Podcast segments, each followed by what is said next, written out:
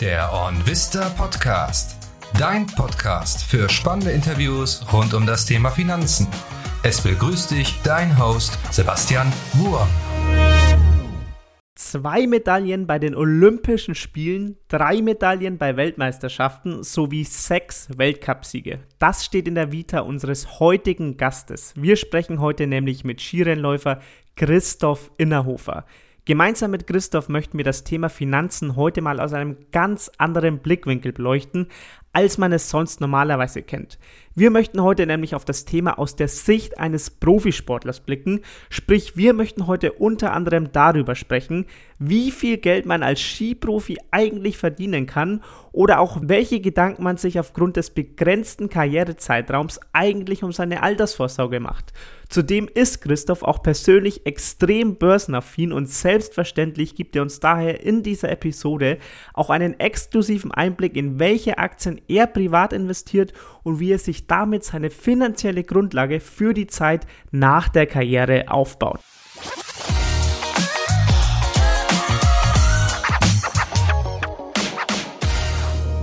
Hi Christoph, ich freue mich, dass du heute im Podcast als Gast dabei bist. Ja, hallo, ich freue mich auch.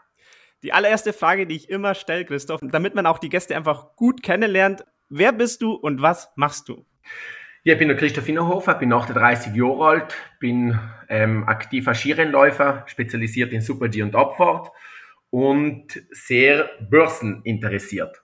Und wenn wir kurz über meine Erfolge reden wollen, ja, ich habe das Glück gehabt, fünf Medaillen in meiner Vergangenheit zu gewinnen, zwei bei den Olympischen Spielen und drei bei Weltmeisterschaften und haben 18 oder 19 Podiums im Skiweltcup mit ähm, sechs Weltcupsiege wir werden, wie du gerade schon gesagt hast, auf jeden Fall über die Börse sprechen, weil ich weiß ja, dass du sehr börsenaffin bist. Vielleicht werden wir noch ganz kurz beim Sport bleiben, weil ich mich dafür einfach auch selbst sehr interessiere. Was war so für dich persönlich der größte Erfolg oder die größte Errungenschaft, die du da im Sport erreicht hast? Der, groß, der größte Erfolg war eigentlich, das zu schaffen, was mein Traum war. Und das war Skiweltcup zu fahren, ganz oben am Podium zu stehen, zu gewinnen und einfach mit einem extremen Willen ähm, alles zu erreichen. Richtig, richtig spannend. Also vielen Dank auch für diesen Eindruck. Ähm, wie du schon gesagt hast, wir werden auf jeden Fall über die Börse sprechen. Zuerst möchten wir aber so ein bisschen über das Thema Finanzen allgemein sprechen und ja, so ein bisschen einfach diesen Aspekt beleuchten. Wie sieht es eigentlich bei den Finanzen bei Profisportlern aus? Denn ich glaube, jeder, Christoph, der kennt so Diskussionen von Profifußballern, denn da hat man so ungefähre Größen aus den Medien im Kopf, was die so verdienen. Und vielleicht kannst du uns auch mal so ein bisschen ähm, den Skisport so ein bisschen beleuchten. Wie viel verdient man da eigentlich? Ähm, wie sieht's mit den Preisgeldern aus und alles drum und dran? Ja, fangen wir mal an, an, an eine Stufe dahinter an. Also einen Schritt, gehen, gehen wir einen Schritt zurück. Also es ist, Skisport ist sicherlich nicht ein einfacher Sport, das zu finanzieren, dem Kind die Möglichkeit zu geben, also ähm, überhaupt das auszuüben. Ich muss ja sagen, bei mir war das auch nicht einfach. Meine Mama hat die Nacht in der Bäckerei gearbeitet, hat mich dann um halb eins in der Schule abgeholt. Wir sind direkt ins Skigebiet gefahren, ich bin ein Auto anders angezogen, sind hochgefahren ins Skigebiet, haben dort Mittag gegessen, trainiert und bin um halb sechs Uhr abends wieder heimgekommen und meine Mama ist schon Mitternacht wieder arbeiten gegangen. Ähm, also meine Familie, auch mein Vati, die haben eigentlich nur für mich gearbeitet, um das mir zu ermöglichen. Ähm, es sind eigentlich viele Jugendliche beim Kämpfen ums Überleben eigentlich das weiterhin ähm, den, den, den Traum sich erfüllen zu können, sagen wir mal so. Natürlich, wenn du das wenn du es dann noch einmal im Weltcup geschafft hast, dann schaut die dann schaut es ganz anders aus. Dann kommen halt Sponsoren, Preisgelder und so alles dazu und man fängt auch an, etwas zu verdienen, ja. Das ist wie überall. Wenn du viel gewinnst, dann äh, gewinnst du viel. Äh, das ist so wie auf der Börse. Wenn eine Firma äh, viel verdient, dann äh, steigt der Kurs und man bekommt gute Dividenden. Und bei Skifahren ist ähm, genauso. Also man hat dann seinen Hauptsponsor, oder? Der ist auf dem Helm oben. Ich meine, in die Gruppe Calcedonia dort schon seit 13 Jahren. Ähm, und sonst ist halt die Skifirma, die Handschuhfirma, Helm, Brille, Skistücke. Dann gibt's noch die Nebensponsoren mit Visibilität, oder? Das ist dann ein Ur Uhrensponsor ähm, oder Getränkesponsor. Und dann gibt's noch die Nebensponsoren, mit die was man andere Art von, von Zusammenarbeiten hat, äh, was dann einfach Fotoshootings, Videos und Social Media sind, ja. Okay, aber man kann davon insgesamt gut leben.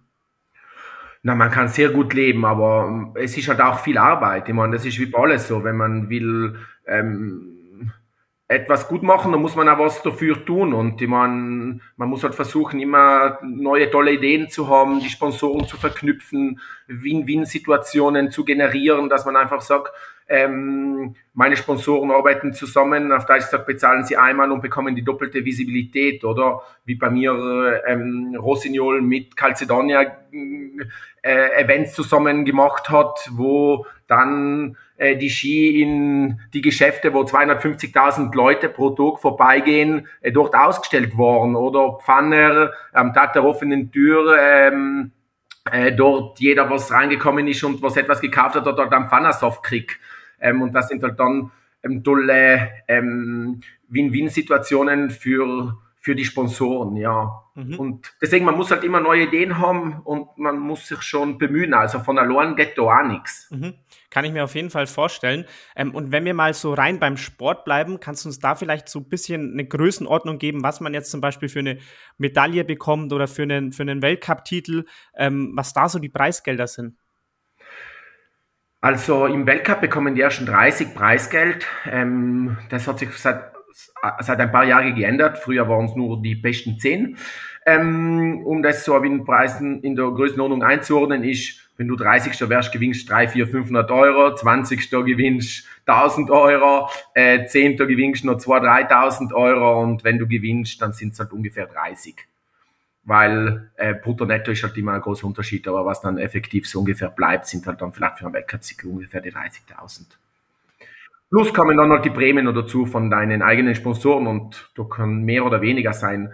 Ähm, das ist ein bisschen abhängig, wie gut die Zusammenarbeit ist, wie viel du für ihnen machst, wie gut du die verkaufst. Das ist ein bisschen ein ähm, Kommunikationsthema, oder? Ich meine, das ist das gleiche wie auf der Börse. Ähm, Tesla ist ähm, 20 Mal höher bewertet ähm, wie Volkswagen. Sagst du, warum? Ja, die machen andere Kommunikation, ist okay, äh, ist einfach ein anderer Wert da.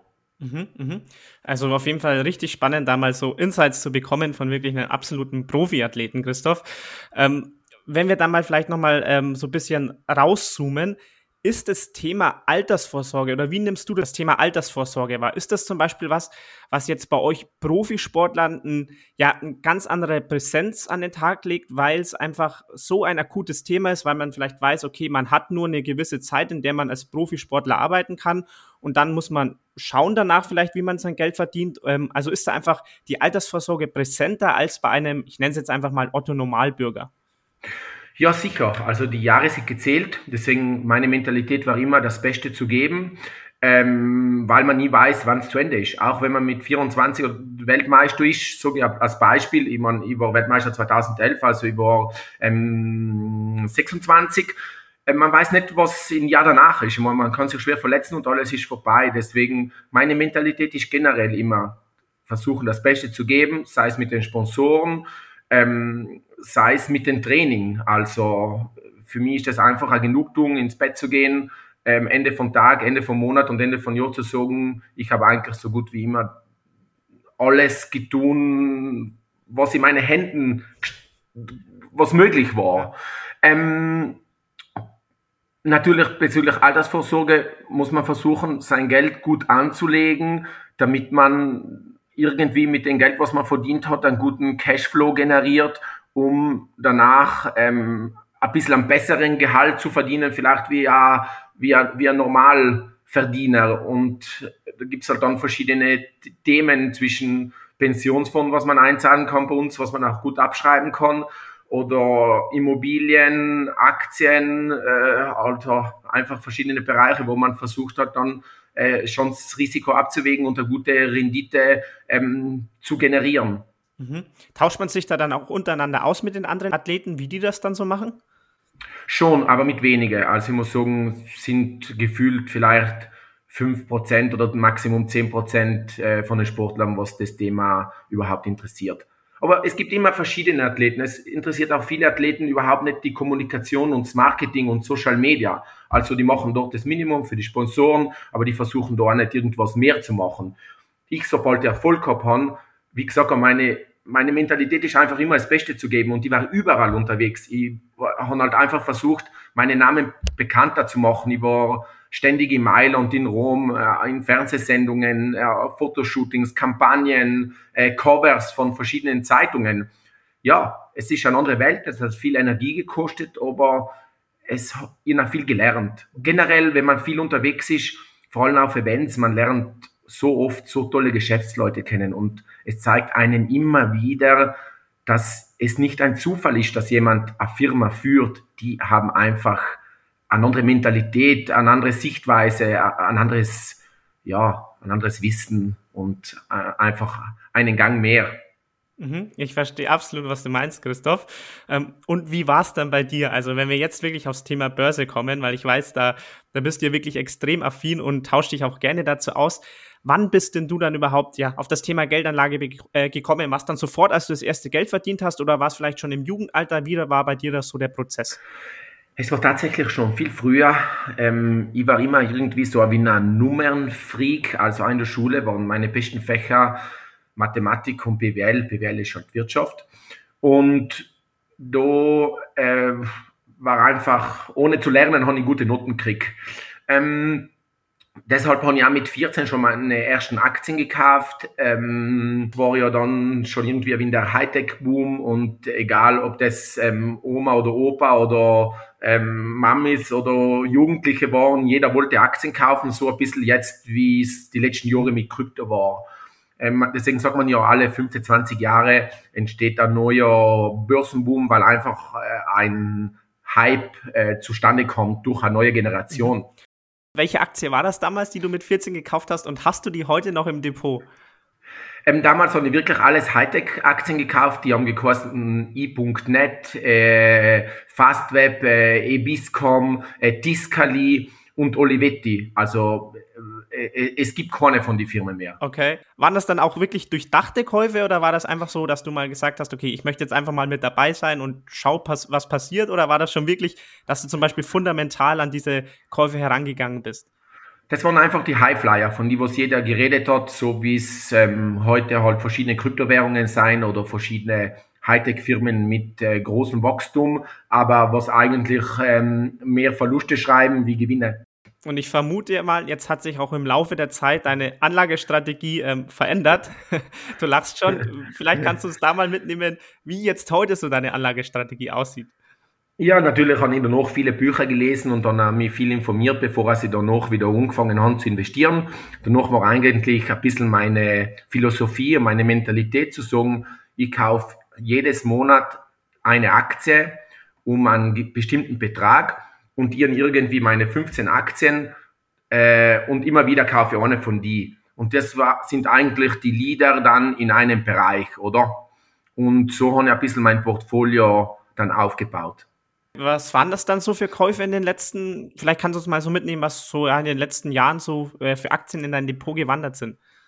Ja, sagen wir mal so, als ich das dann angefangen vor 15 Jahren ungefähr wieder, dann waren das so Aktien wie äh, Novo Nordisk, äh, dann die Bank of America, Nestle, Unilever, äh, Danone, äh, Enel, äh, Engie, alles Coca-Cola, Berkshire, alles sehr konservative Aktien, die was wirklich einen großen Burggraben haben, die was eine Preismacht haben, das was Produkte sein, die was man immer wieder braucht, ähm, ist irgendwie wieder Buffett sagt, Produkt, das ideale Produkt ist einfach fast ein Produkt, was auch süchtig macht, äh, weil man das immer wieder dann konsumieren will und das, was halt schon seit 50 Jahren gibt und wo man einfach die Angewohnheiten hat, äh, das Produkt immer weiter zu kaufen, wie Colgate oder Kimberly Clark oder ähm, mehr solche Firmen. Mhm. Genau. Genau, du hast jetzt schon gesagt, ähm, eher so konservative Aktien. Also würdest du deine Anlagestrategie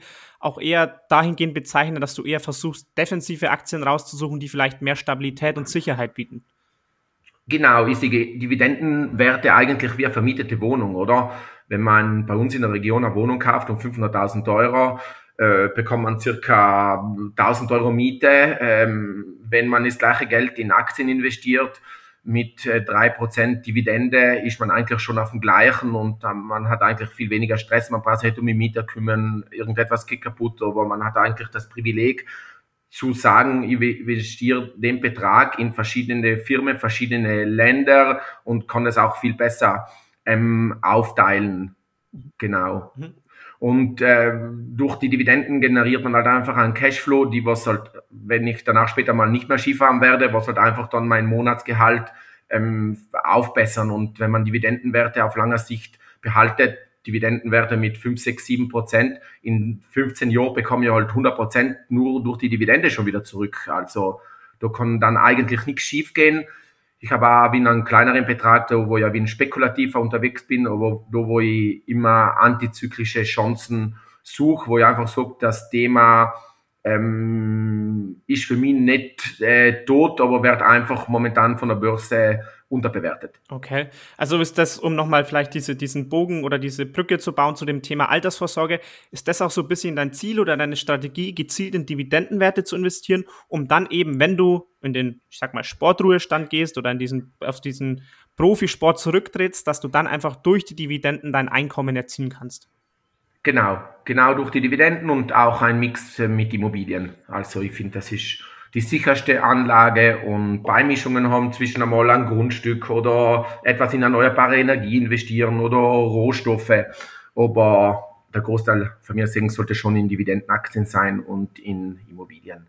Langfristig äh, kann man da nichts falsch machen. Also auf Sicht von fünf Jahren weiß ich nicht, ob ich ein gutes Investment mache, aber auf Sicht von zehn oder zwanzig Jahren sicher, weil das sagt einfach die, die Geschichte, die Geschichte von, von der die Wirtschaft wird immer mehr wachsen und die Weltbevölkerung steigt und äh, unser Leben äh, wird sich langfristig immer verbessern und verschnellern. Wir meinen zwar, wir haben alles, aber die Welt dreht sich immer schneller und die Geldmenge wird halt auch einfach mehr und mehr. Ich meine, sobald im Vergleich wie sobald der Euro eingeführt worden ist, haben wir heute die 20-fache Geldmenge. Nur die letzten Jahre hat sich das auch wieder verdoppelt. Deswegen die Preise werden steigen, die Top-Firmen werden die Preiserhöhungen ähm, gut nützen, um Umsatz und Rentabilität zu steigern. Und das sieht man ja genau jetzt in Zeiten von Inflation, dass das genau so funktioniert. Äh, viele Leute vielleicht wissen wenig über Inflation, weil es die letzten 20 Jahre nicht war, aber wenn man sich auch die Geschichte von 1970 anschaut, ähm, dann geht das eigentlich genau in die Richtung, dass Wirtschaft eben ein wenig darunter leidet durch die erhöhten Zinsen. Das Geld ist halt weniger billig und ähm, die guten Firmen können die Preiserhöhungen gut weitergeben. Gibt es dann bestimmte Faktoren, auf die du besonders achtest bei deiner Aktienauswahl? Ja, schon vor allem die Bewertung. Also die Bewertung ist für mich wichtig, weil früher oder später wird die Bewertung immer wieder auf einen vernünftigen Punkt zurückkommen. Es gibt nicht dieses Mal ist anders. Das hat schon so oft geheißen in der Vergangenheit, aber es war nie so.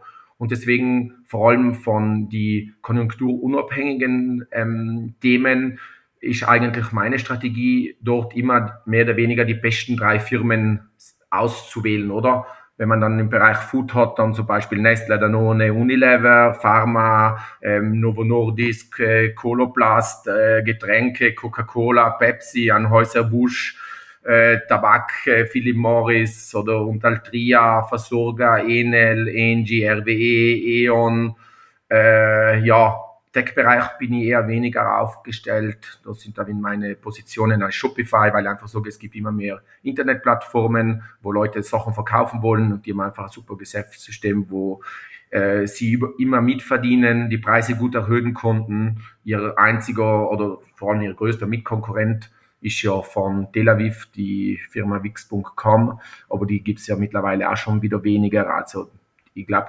kristallisiert sich wenig raus, dass die dort schon die Leader sein. Genau, das sind alles ein bisschen sonst die konservativen ähm, Themen. Danach gibt es natürlich Themen, was ich überhaupt nicht gut finde. Es gibt Themen, wo ich sage, die finde ich antizyklisch interessant. Und dann gibt es noch ein paar andere Themen, wo ich sage, ähm, Chance, Risiko für die Zukunft, äh, siege die eigentlich am besten.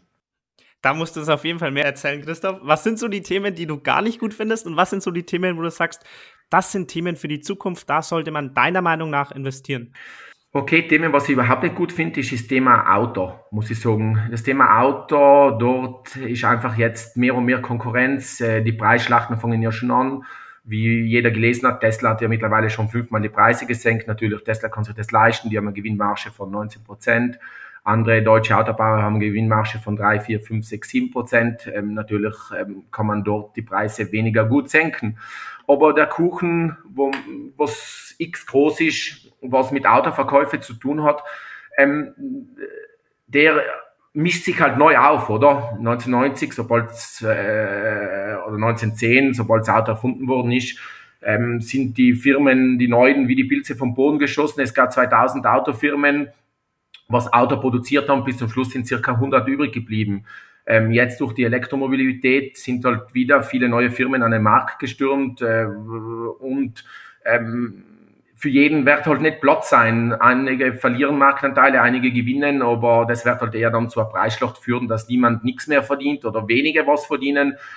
Ähm, und, und ja, deswegen finde ich das Thema aktuell, muss ich sagen, überhaupt nicht gut und vielleicht ein bisschen das Thema Photovoltaik ähm, wird ein bisschen gehypt, also sind echt extreme Bewertungen mittlerweile, vor allem in Amerika in dem Bereich.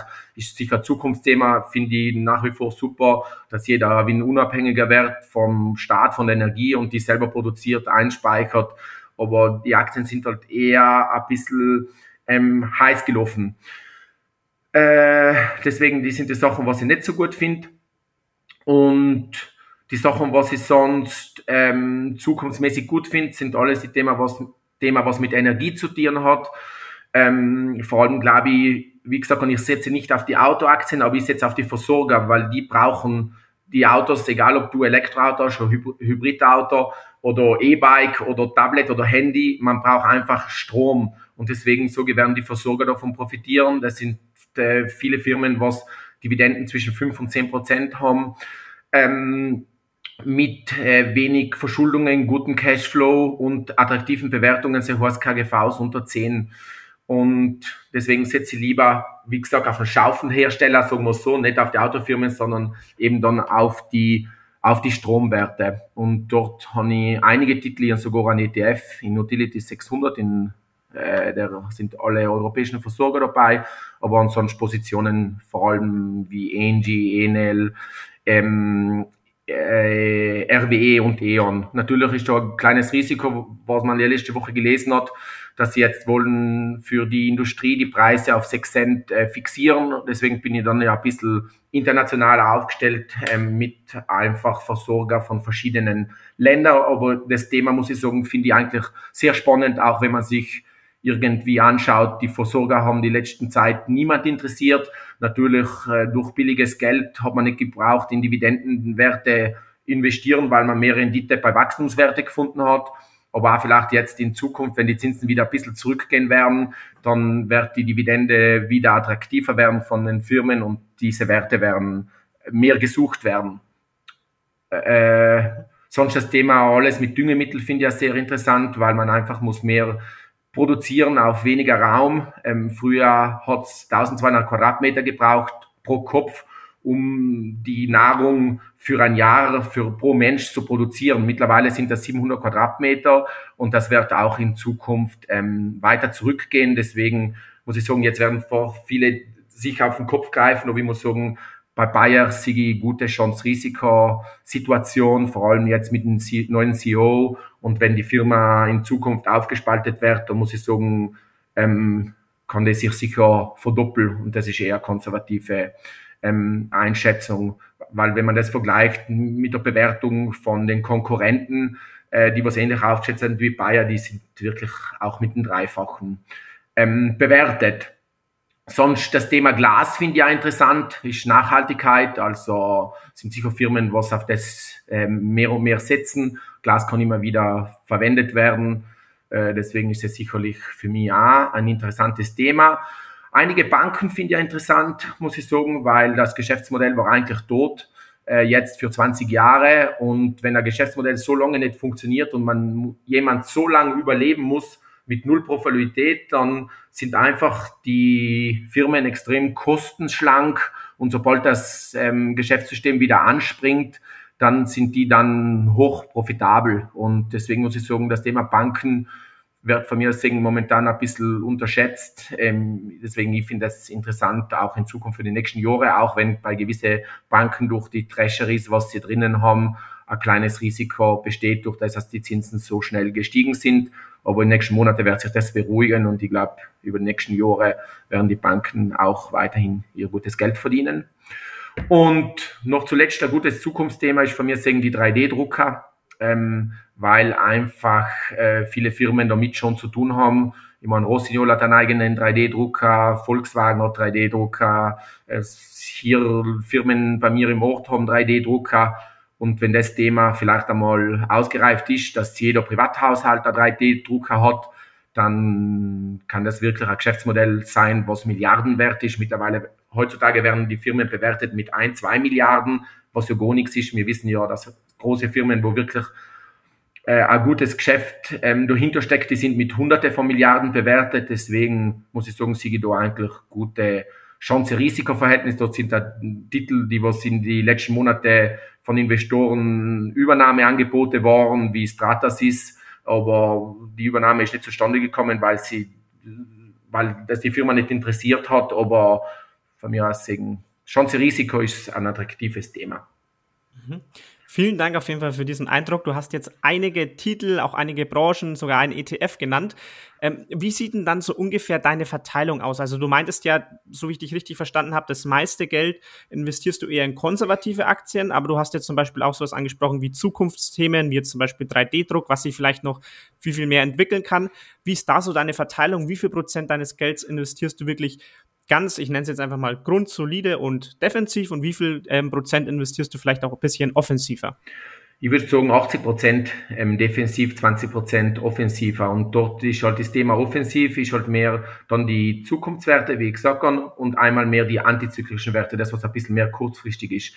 Momentan vielleicht ähm, antizyklisch ähm, Gibt es auch verschiedene Themen, die was halt richtig abgestraft worden sein. Äh, momentan die Regionalbanken in Amerika, kurzfristig ist es sicherlich eine Übertreibung. Vor allem jetzt von JP Morgan wird ja auch verboten, dass äh, die zu shorten und leider sind viele Banken halt da pleite gegangen und die werden sich auch nicht so schnell richtig oder langfristig werden die sich auch nicht gut erholen, aber kurzfristig ist es einfach äh, total übertrieben und dort gibt's dann auch ein ETF, wo dann einfach alle Regionalbanken drinnen sein und ich glaube, mit solchen Aktionen kann man dann auch mal schnelle 10 oder 20 Prozent machen. Oder wenn man auf Einzeltitel setzt, dann vielleicht auf mehr, vielleicht auch mehr. Sonst antizyklisch finde ich sehr interessant, vielleicht auch ThyssenKrupp. Ähm, wenn man dort den Chart anschaut, da sind wir wirklich dort, wo wir vor 30 Jahren waren. Also ähm, wirklich war wenig zu verdienen.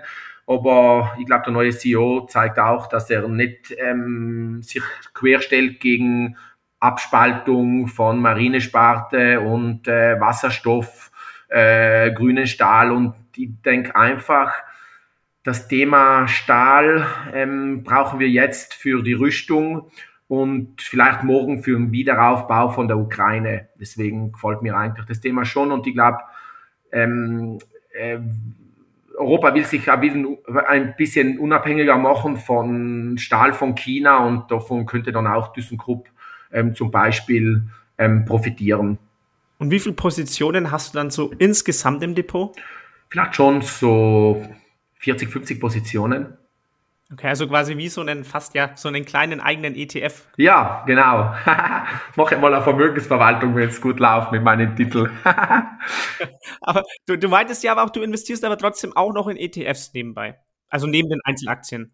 Ja, ETFs habe ich eigentlich nur zwei. Das ist einmal der Utility 600, wie gesagt, und ähm, ein ETF äh, dort, wo die größten 1200 Firmen drin sind mit der durchschnittlichen Dividendenrendite ungefähr von äh, 3%, äh, der ist der Vanguard äh, High-End Dividend. Aber den habe ich gar nicht einmal so auf dem Schirm, weil der läuft nebenbei mit und sonst muss ich sagen, bin ich mehr einfach auf meine Themen, wie gesagt, von jedem Bereich die besten drei, vier Firmen rauspicken und manchmal antizyklisch agieren ähm, wie zum Beispiel das Thema Energie. Sonst muss ich sagen, ein Equinor von Norwegen finde ich super interessant, weil die einfach jetzt langfristige äh, ähm, Verträge abgeschlossen haben mit Europa durch diese Russland-Situation.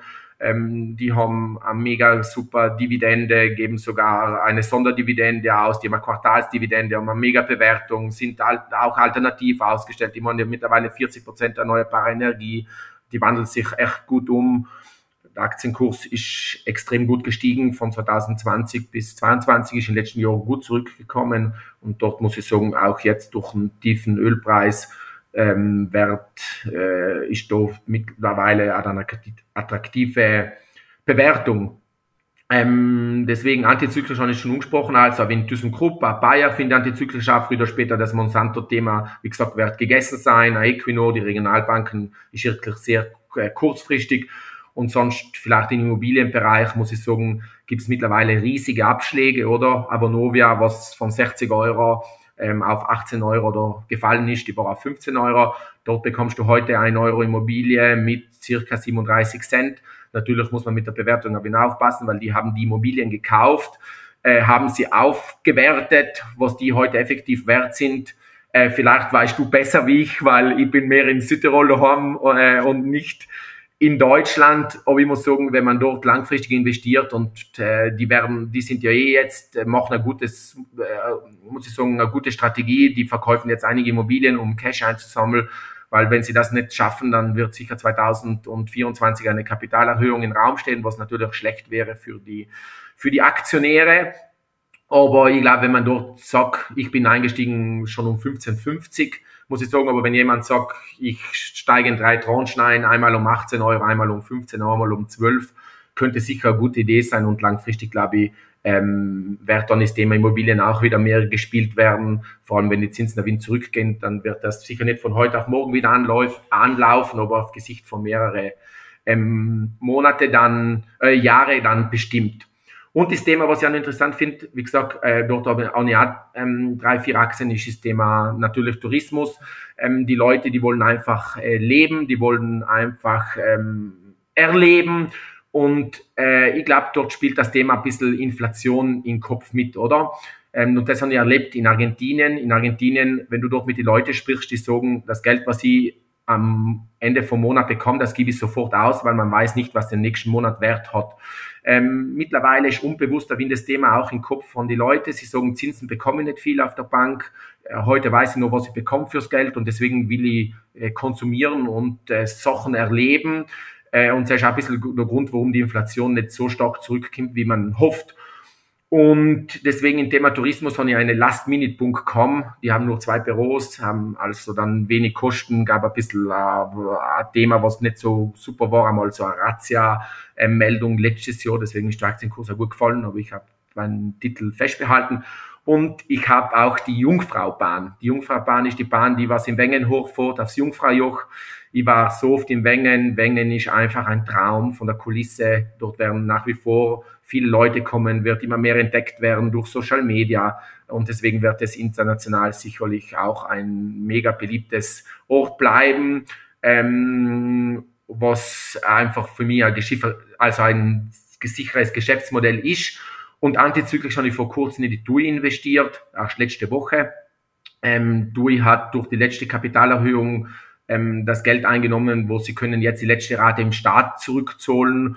Ähm, und deswegen glaube ich, sie da im Moment schon eine attraktive Chance. Natürlich besteht auch wieder ein Risiko. TUI hat natürlich nach wie vor sehr viele Kosten, aber ich glaube, durch die Steigerungen von den Preisen haben sie auch die Kosten, können sie in Zukunft gut weitergeben, weil ich glaube, das Thema Tourismus, der Boom wird nur länger anhalten. Okay, super spannend. Also ich glaube, da haben wir wirklich jetzt einen guten Einblick bekommen, in was für Titel, in was für Branchen etc. du investierst. Vielleicht, wenn wir nochmal allgemein so ein bisschen auf deine Vorgehensweise eingehen, ähm, da würde mich interessieren, investierst du dann zum Beispiel immer monatlich einen festen Betrag oder ist es so, dass wenn du jetzt zum Beispiel eben mal ein Turnier gewinnst oder ähm, ja, ein Rennen gewinnst, dass du dann einfach einen größeren Betrag hast, dann mit diesem Betrag dann wieder investierst und dann vielleicht dafür zwei Monate wieder gar nicht investierst oder hast du Sparpläne laufen oder wie ist es da so von deiner Seite? Sparpläne habe ich eigentlich keine, bis auf meinen Pensionsfonds. Sonst ist mehr, dass ich sage, ähm, ich bin eher investiert mit dem Geld, was ich investiert sein will. Äh, und dort habe ich dann einen Teil, diese 10, 20 Prozent von dem Geld, äh, wo ich sage, ähm, dort ähm, setze ich dann auf, den Titel, auf die Titel antizyklisch ähm, mit enge Stops. Ähm, sobald ich dann 20% im Plus bin oder 15, gebe ich einen ersten Teil raus und den Rest lasse ich dann laufen und setze dann einfach einen Stopp los bei meinem Einstiegskurs, dann kann nichts mehr schiefgehen. Ähm, und, und ja, und sonst äh, die Dividenden, was ich bekomme, die reinvestiere ich dann wieder in die Werte, die was für mich zurzeit attraktiv sind äh, und was weiterhin dann gute Dividenden ähm, bezahlen, ja. Okay, super spannend. Also vielen Dank, Christoph. Also da haben wir wirklich ja, ich glaube, das erste Mal hier in diesem Podcast so einen Eindruck bekommen, wie jemand, der investiert, der ja im Moment noch Profisportler ist und einfach ja vielleicht einen ganz anderen Blickwinkel auf die Dinge hat, eben aus den Themen oder aus den Aspekten heraus, dass er vielleicht nur einen bestimmten Zeitraum hat in seiner Karriere, in den er eben besonders viel Geld investiert. Ähm, also fand ich wirklich super, super spannend. Und damit wären wir tatsächlich auch schon am Ende des Podcasts. Ich habe aber zum Abschluss noch eine Frage, die vielleicht so ein bisschen in den persönlichen Bereich reingeht, Christoph. Und zwar würde mich interessieren zum Abschluss des Podcasts, wo siehst du dich nach deiner aktiven Karriere? ähm, gute Frage. Viele sagen, ich soll im Wirtschaftsbereich, also wirklich im Thema Bank oder ähm, etwas draus machen mit meiner Passion, was ich habe, ähm, mit dem Thema Wirtschaft und waren sogar einige Banken, was gesagt haben, ich soll dann mal mit ihnen Gespräche führen, ob äh, ich nicht mit ihnen will zusammenarbeiten. Ähm, das weiß ich noch nicht, muss ich sagen. Sonst natürlich würde mir schon weiterhin gefallen, was auf der Skipiste zu machen. Äh, ja, was auf der Skipiste, vielleicht auch mit Leuten, meinen, mein, wo meine Erfahrung, mein Wissen ähm, ihnen weitergeben, vielleicht Events zu machen, wo man kann äh, mich buchen halt einfach zum Skifahren und wo man vielleicht kann irgendwie am Wochenende dann etwas zusammen mit der Bank zu machen, wo man dann Vorträge auch über Wirtschaft und Wirtschaftsausblicke dann gibt. Äh, ja, wie gesagt, vielleicht auch Trainer machen irgendwo, mm, auch nur lokal, regional, mm, vielleicht nebenbei nur für meine Sponsoren weiterzuarbeiten, ein bisschen modeln, was ich ja auch äh, seit 15 Jahren immer mache, auch wenn ich dann alt bin, aber es braucht ja alte Models äh, danach. Vielleicht auch in die Mischung macht mich glücklich, einfach ähm, ja, ich mache einfach gern viele Sachen, aber natürlich werde ich weiterhin auch viel Sport machen, weil ist einfach, das brauche ich, die Bewegung und ist einfach meine große Leidenschaft. Und sonst muss ich sagen, einfach, äh, kann ich nur jedem empfehlen oder ich sage einfach, äh, man muss immer positiv in die Zukunft blicken, auch wenn man manchmal so viel Negatives hört, oder mit äh, Inflation und mit Krieg und äh, und äh, wie wird die Zukunft sein? Und Verschuldung, aber irgendwie ist immer noch weitergegangen und deswegen muss man eigentlich positiv nach vorne schauen und einfach versuchen, das Beste draus zu machen, jeden Tag bestmöglich ähm, zu, zu nützen. Und wie gesagt, auch was das Thema Wirtschaft angeht, die Weltbevölkerung wird weiter wachsen und die Wirtschaft auch. Und deswegen ist es dann nur eine Frage von der Zeit, bis man immer neue Höchststände halt erreicht. Und wenn man viel liest, dann kann man sich selber gut äh, eigene Meinung bilden. Meistens, wenn man die Meinung von den Medien folgt, dann ist man immer einen Schritt zu spät, weil die Medien natürlich ähm, viel leiten und das ist halt eben die Psychologie, was halt eben das Thema komplexer macht. Und deswegen muss man manchmal so denken wie der Costoliani, 2 mal 2 ist 5 minus 1, also ein bisschen vor und zurück denken, das manchmal hilft ganz gut. Okay, super. Vielen Dank, Christoph, dass du dir heute die Zeit genommen hast, im Podcast mit dabei zu sein. Danke euch. Alles Gute. Bis zum nächsten Mal. Das war's mit der heutigen Episode des OnVista Podcast. Wenn dir diese Folge gefallen hat, lass uns gerne eine Bewertung da und folge dem Podcast, um zukünftig keine Episode mehr zu verpassen. Wir freuen uns, wenn wir dich dann auch wieder zum nächsten Interview mit einem neuen spannenden Gast begrüßen dürfen.